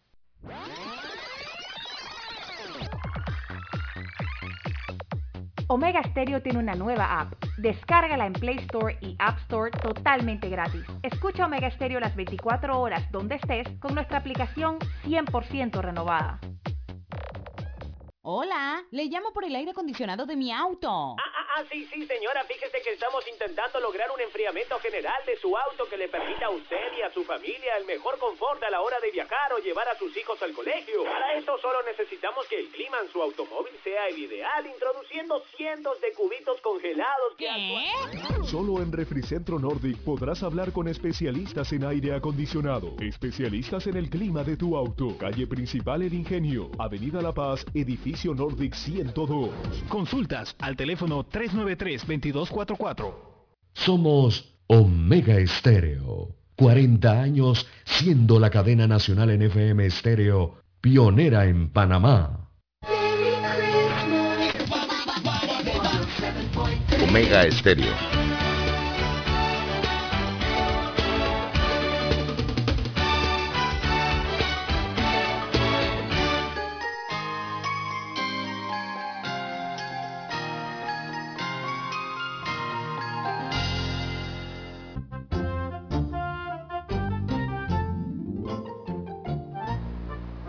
Bueno, continuamos, avanzamos 7, 6 minutos. Buenos días, Panamá.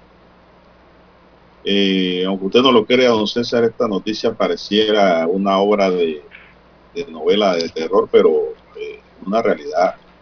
Una niña está delicada porque el abuelo VIH positivo la violó y le pegó la enfermedad. Espeluznantes casos de abuso se han cometido en perjuicio de niños, niñas y adolescentes en la provincia de Veraguas, que hoy son investigados por las autoridades. Lo más triste es que muchos se dan en el mismo seno familiar donde, donde habitan las víctimas, así lo informó Isela García, directora regional del Ministerio de Desarrollo Social en Santiago. Ella hizo un llamado enérgico a los padres y madres de familia a estar más atentos de la seguridad de sus hijos. Una de estas aberraciones sexuales quedó al descubierto hace pocas semanas cuando los padres de familia y las autoridades sospecharon que una pequeña niña de solo dos años de edad estaba contagiada de VIH, presuntamente por su propio abuelo, residente en el distrito de Soná, y que hace pocos días que falleció por la mortal enfermedad. El abuelo de la pequeña, presuntamente con una mente maquiavélica, contagió a la inocente nietita cuando aprovechándose el descuido de los padres cometía la perversidad que hoy mantiene en estado delicado a la inocente criatura. Otra de las situaciones que está afectando a muchos niños y adolescentes en Veraguas es el alto consumo en estas bebidas alcohólicas fermentadas por los familiares que estando bajo los efectos de estas llegan a cometer los hechos que en su mayoría no son denunciados por vergüenza o temor a las amenazas. La licenciada Isela García sostuvo que los casos se están cometiendo en hogares donde las personas tienen muchos hijos y que viven en condiciones de pobreza extrema. García pidió a la comunidad que cuando se conozca de casos de maltrato o abuso al menor, de inmediato se hagan las denuncias para que las autoridades pertinentes actúen, puesto que al MIDES solo le corresponde la parte social de estos casos. Entonces, esta aberración ocurrida allá sí, aberración en sexual, ¿no? zona de Veragua, pues deja a la gente estupefacta. Increíble. Era un abuelo que estaba mal de la cabeza, ¿no? Sí, y el problema aquí grande es el contagio, ¿no? Hay que confirmar eh, si, si resultó contagiada la, la, la niña o la bebé en este caso. Ser una bebé. Sí, el, el problema allí viene también por esto, ¿no? Además de los otros llamados que hacen la las autoridades eh, de, de familia y las autoridades sociales en el país. Eh, bueno, el tratamiento que hay que darle entonces a esta pequeña, ¿no? Del seguimiento más bien que hay que darle a esta pequeña por el riesgo que tiene ahora. No, y lo más triste, don César, es de que aquí va a reinar la impunidad, porque este señor desalmado murió por el VIH, o sea, murió por el SIDA. Y mire lo que ha hecho, la fechoría que ha hecho, y a una nieta. Increíble. Claro que no lo debió cometer con ninguna niña, pero ha dejado a la niña contagiada también. Y en el hospital. Ah, entonces está contagiada, está comprobada. Eh, bueno, qué eh, triste noticia de verdad. Eh, por el hecho del, bueno, del abuso y peor aún ahora el tema del contagio de esta enfermedad, de esta infección, ¿no? Tan delicada. Bueno, 7, 10 minutos en su noticiero Megesterio, el primero con las últimas. ¿Qué más tenemos, don César? Miles de estudiantes reciben sus diplomas de secundarias presencialmente. De acuerdo con datos oficiales del Ministerio de Educación, unos 30.000 graduandos de escuelas oficiales y 8.874 de escuelas particulares obtuvieron su diploma en los bachilleratos de ciencia, comercio bilingüe e industrial durante el año 2021. La entidad detalló que la cifra de estudiantes que se gradúan este 2021 es mayor a la de 2020 cuando fueron 36 mil graduandos a través de la virtualidad. El Meduca destacó que gracias a la flexibilización de algunas medidas de bioseguridad, este año los jóvenes pudieron recibir sus diplomas de manera presencial, ¿no, César? Bueno, Bueno, un gran paso. virtuales. Así es, y un gran paso, ¿no? También. En medio de algunas quejas también de, los padres de familia por el tema de que muchos, en muchos centros escolares no se entregaron eh, los diplomas formalmente, ¿verdad? Los certificados o diplomas, eh, porque no estaban firmados por las autoridades educativas eh, de cada provincia, en este caso, ¿no? Los regionales. Pero bueno, eso suele ocurrir en algunos, en- dentro de todo este proceso, ¿no? Pero al final sí les entregan, les entregan los diplomas eh, completamente firmados y autorizados y oficializados. Bien, don Juan de Dios, las 7.13, 7.13 minutos eh, de la mañana en todo el territorio nacional. Eh, vamos a la pausa mientras aquí analizamos y vemos estas fotografías del interior de esta casa en Costa Verde decomisada a un presunto capo en la operación Fisher. Oiga, tenía una piscina dentro de la casa. Vamos a la pausa y retornamos. 7.30 AM. Infoanálisis, con entrevistas y análisis con los personajes que son noticia. La mejor franja informativa matutina está en los 107.3 FM de Omega Estéreo, cadena nacional. Desde los estudios de Omega Estéreo, establecemos contacto vía satélite con la voz de América. Desde Washington, presentamos el reportaje internacional.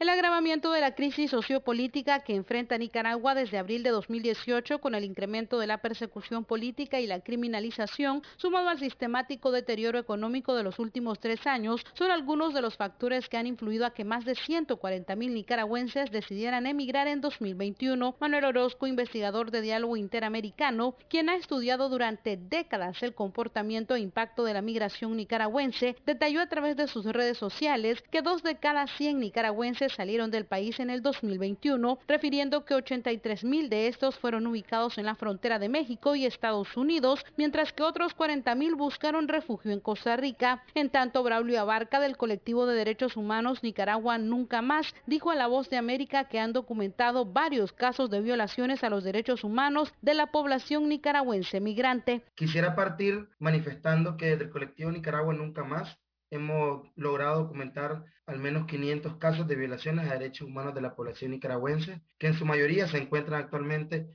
como personas desplazadas forzadas, tanto en Costa Rica como en los demás países. La Comisión Interamericana de Derechos Humanos, CIDH, a través de un comunicado, indicó que durante este año recibió información sobre el incremento de personas nicaragüenses en desplazamiento forzado debido a la intensificación de la represión y el clima de temor y persecución que se mantiene en el país en contra de todas las personas consideradas como opositoras al gobierno de Nicaragua. Daliano Caña, Voz de América, Nicaragua. Especialistas venezolanos coinciden en la necesidad de que, especialmente durante las fiestas decembrinas, los venezolanos mantengan las medidas para prevenir contagios de COVID-19, como expone Jaime Lorenzo, director de la Organización Médicos Unidos de Venezuela. Y en la medida de lo posible utilizar los tapabocas de manera adecuada para evitar tener las sillas llenas en este año y el año que viene ver sillas vacías de personas que por nuestros errores y por no entender lo importante de la protección ya no van a estar con nosotros. Unia de Urbina, médico pediatra y secretario de la Academia Nacional de Medicina, subraya que la pandemia sigue creciendo y advierte que el país aún mantiene una baja cobertura vacunal. Apenas hay un 33-34% de la población vacunada lo que nos hace mucho más susceptible de sufrir una enfermedad en, el, en, la característica grave. De acuerdo al gobierno del presidente Nicolás Maduro, anunció que fueron detectados siete casos de la variante Omicron en el país, más del 80% de la población ya ha sido inmunizada contra el COVID-19. Carolina Alcalde, Voz de América, Caracas. Escucharon vía satélite desde Washington el reportaje internacional. Para anunciarse en Omega Estéreo, marque el 269-2237. Con mucho gusto le brindaremos una atención profesional y personalizada. Su publicidad en Omega Estéreo. La escucharán de costa a costa y frontera a frontera. Contáctenos 269-2237. Gracias. Omega Stereo tiene una nueva app. Descárgala en Play Store y App Store totalmente gratis. Escucha Omega Stereo las 24 horas donde estés con nuestra aplicación totalmente nueva.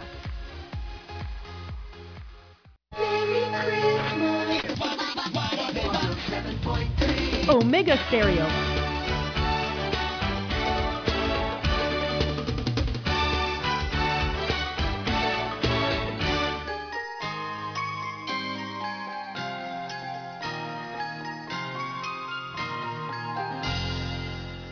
Bien, Bueno, amigos entramos- oyentes, las 7.18, sí, entramos en la parte final del noticiero Omega Estéreo, Don Juan de Dios. Oiga, Bueno, anoche hubo colisiones, Lara, a granel. Y me informan que en la avenida Balboa un conductor se estrelló con un, un árbol. y quedó lesionado producto de ese choque. En la José Agustín Arango, otro ciudadano eh, se chocó con otro objeto fijo. Los bomberos tuvieron que llegar a, apagar el carro porque así iba a prender. Y en Chilibre me informan que también otro conductor se fue a un barranco abajo. Parece ser que todos se quedaron dormidos, don César. Y usted sabe, cuando usted maneja, no tome. Y si va a tomar, no maneje. Si va a tomar, llame un Uber. ¿Verdad? Que lo lleve a su casa o a bordo de un taxi, como usted quiera. Si usted se la quiere rifar con uno amarillo, puede hacerlo. Es su decisión, pero no maneje. Porque no es bueno. El alcohol y el manejo no son buenos. El borracho maneja muy bien, Lara. ¿Usted sabía? Pero ¿cuál es el problema? Que se duerme. Que se duerme. Ese es el problema del conductor que toma.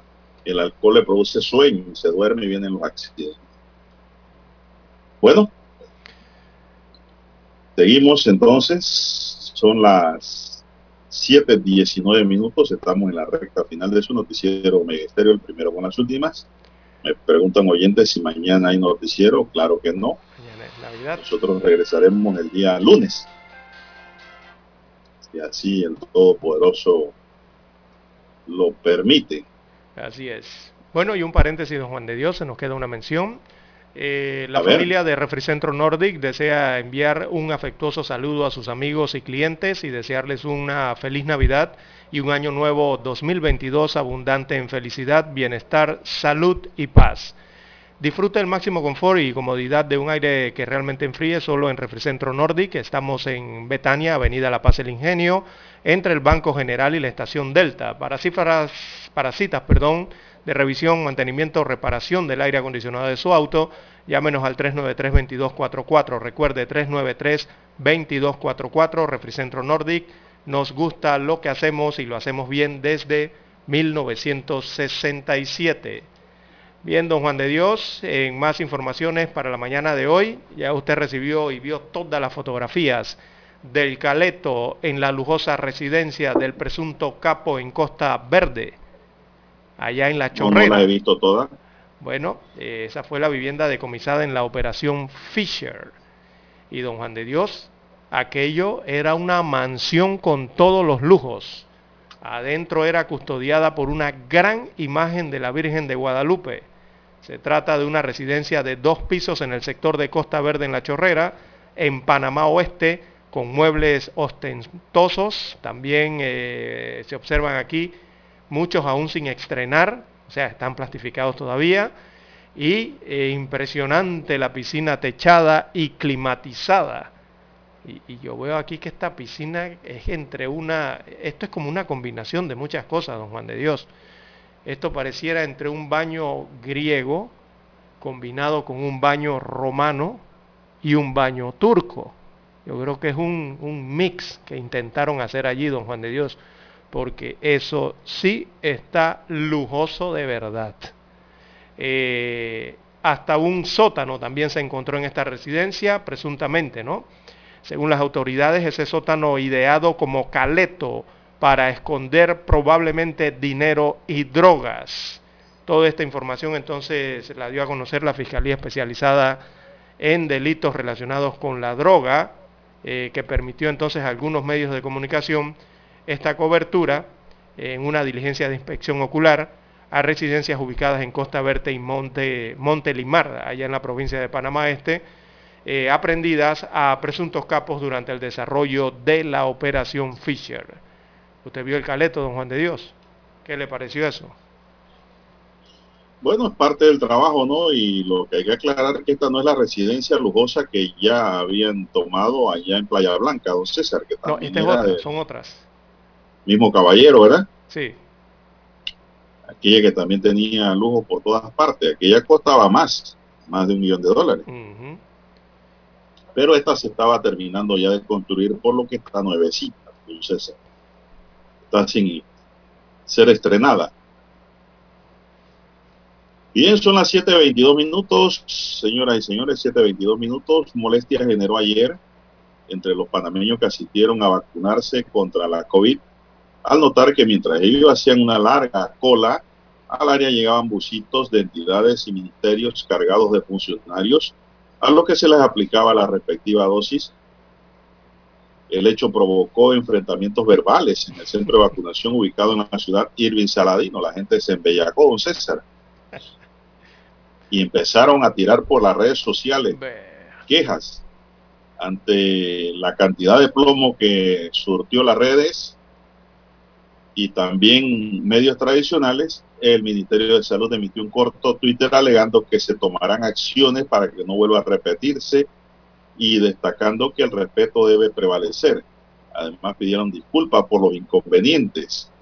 En los centros comerciales de la capital también se apreciaban largas colas para proceder a vacunarse, lo que dejaba entrever problemas de logística o falta de personal para agilizar la vacunación. Eso, es, eso último es lo que está ocurriendo, don Juan de Dios.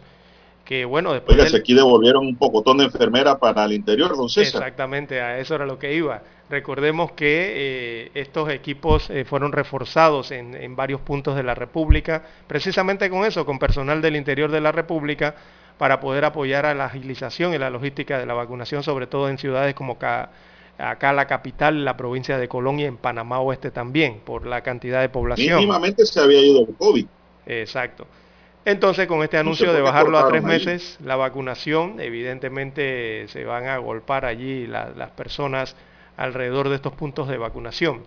Aunque la vacunación sí he notado que con todo y el personal reducido de enfermeras Don Juan de Dios, la vacunación está ágil, está rápida, eh, comparada a la que se dio anteriormente, ¿no?